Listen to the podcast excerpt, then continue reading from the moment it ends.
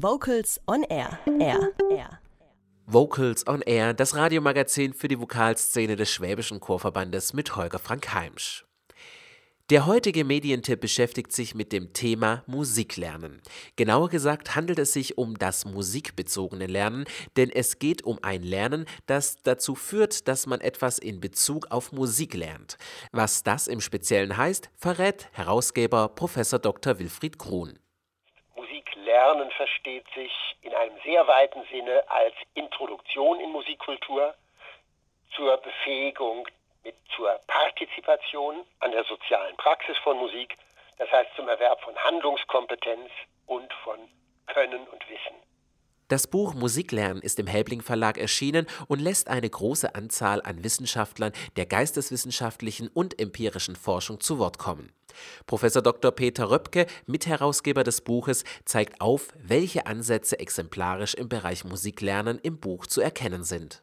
Wir haben ja im Augenblick eine große Konjunktur über das Lernen im, eher im Kontext von Messbarkeit zu sprechen. Also die großen Studien, die es gegeben hat in den letzten 15, 20 Jahren, die den Erfolg von Bildungssystemen oder von unterrichtlichen Bemühungen nachweisen sollen, also Stichwort PISA, das ist ja jedermann geläufig, die zählen ganz stark auf das, was am Lernen messbar ist, also an Lernzuwächsen, die ich irgendwie rein quantitativ rechnerisch auf den Punkt bringen kann.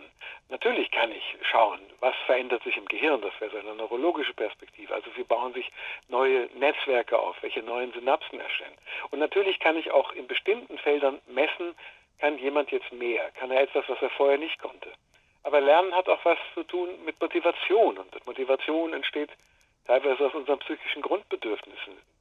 Motivation entsteht teilweise aus unserer anthropologischen Verfasstheit. Lernen hat etwas mit Staunen zu tun. Ich stolpere über Dinge, ich verstehe Dinge nicht. Ich habe das Gefühl, dass mein Weltzugang irgendwie begrenzt ist und dass er dringend erweitert werden muss. Lernen hat was mit Einsicht zu tun. Lernen hat was mit Verunsicherung zu tun.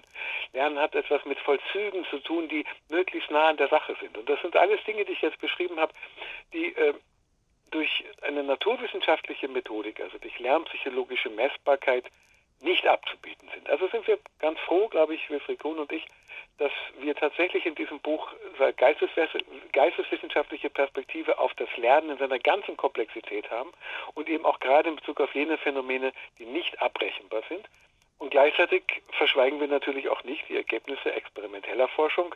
Man wird auch in diesem Buch informiert über das, was die exakten Wissenschaften wissen. Und im Zusammenspiel von Natur- und Geisteswissenschaften glauben wir der Komplexität von Lernen einigermaßen im Bereich der Musik oder des Musizieren oder, oder noch genauer des musikalischen Handelns gerecht worden zu sein. Das Buch ist in die Kapitel Positionen, Körper, Leib, Geste, soziale und institutionelle Bedingungen, Musiklernen in der Lebensspanne, Verborgenes Lernen und Forschung eingeteilt.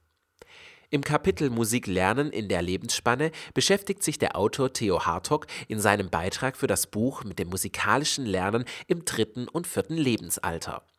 Der Beitrag zeigt auf, dass musikalische Aktivitäten im Alter ausgeübt werden und ausgeübt werden wollen. Aus der neuropsychologischen Forschung lässt sich erkennen, dass solche musikalischen Aktivitäten den Defiziten des Alters entgegenwirken können. Das Kapitel richtet sich nicht nur an die, denen man früher gesagt hat, du kannst nicht singen und jetzt das Singen und ihre Stimme kennenlernen wollen, sondern auch an diejenigen, die beispielsweise als Lehrkräfte älteren Menschen Musik vermitteln wollen. Das gemeinsame Tun, in diesem Falle das gemeinsame Singen und Musizieren, steht vor dem technischen Können.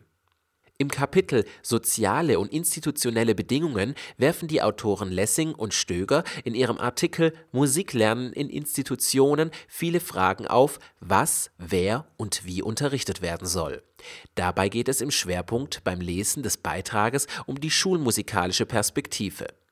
Ich wollte von den beiden Herausgebern wissen, wie es aber mit dem Musiklernen in Chören oder Orchestern ist. Also schön, dass Sie das ansprechen, weil das war ein ganz wichtiger Punkt für uns, indem wir, wie ich am Anfang gesagt habe, ja nicht jetzt auf äh, die klassischen Fragen des Musiklernens im Schulkontext fokussiert haben, also Werkverständnis, Lernen über Musik, Informationen über Musik, sondern auf das musikalische Handeln fokussiert haben, haben wir von vornherein den Blick sehr bewusst über die Institutionsgrenze hinausgerichtet. Es gibt in unserem Handbuch äh, Beiträge über das Lernen in der Community Music. Das haben wir ganz bewusst deswegen aufgenommen, weil die Vertreter der Community Music, also von Workshops äh, mit marginalisierten Menschen zum Beispiel, von Flüchtlingsarbeit und so weiter, weil die sogar teilweise behaupten würden, da fände gar kein Lernen statt. Da haben Sie natürlich recht in der Hinsicht, dass es kein Lernen gibt im Sinne eines Lehrplans, eines Curriculums, im Sinne von Überprüfung von Lernergebnissen. Aber natürlich kann man eigentlich gar nicht musikalisch handeln, ohne dass nicht auch gleich Lernzuwächse da sind, die dann allerdings eher auf informellem Wege passieren und die eher beiläufig passieren oder verborgen sind. Ähm, wir haben einen Beitrag im Buch, der sich mit den sozialen Bedingungen des Lernens beschäftigt und da werden Denkmodelle vorgestellt, die, glaube ich, besonders interessant sein könnten für die von Ihnen angesprochenen Formen des Lernens in Chören, in Ensembles und so weiter.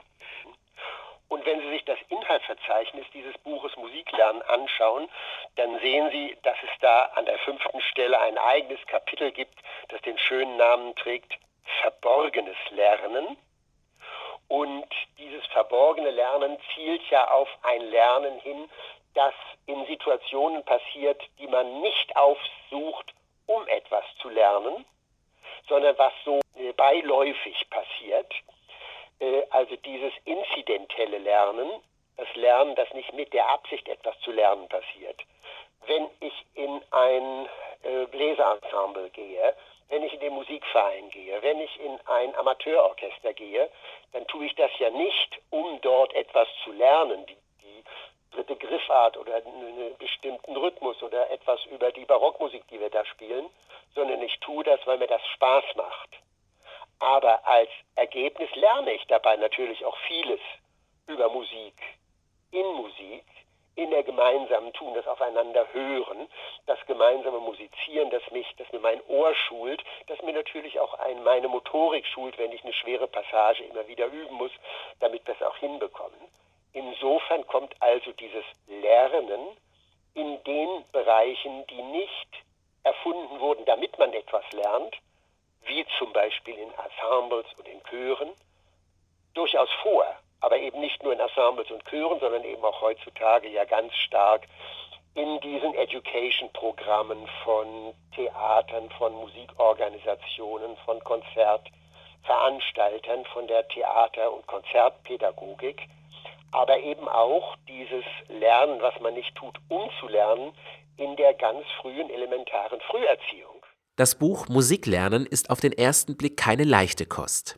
Das Kompendium von namhaften Wissenschaftlern spiegelt Bedingungen, Handlungsfelder und Positionen und versteht sich als Grundlage und Diskussion über das Lernen von Musik.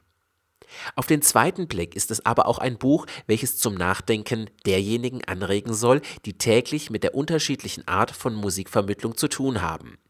Durch die unterschiedlichen Blickwinkel, Schreibstile und Ansätze zeichnet sich das Buch zu einem Standardwerk für all diejenigen aus, die sich für das Phänomen Lernen interessieren.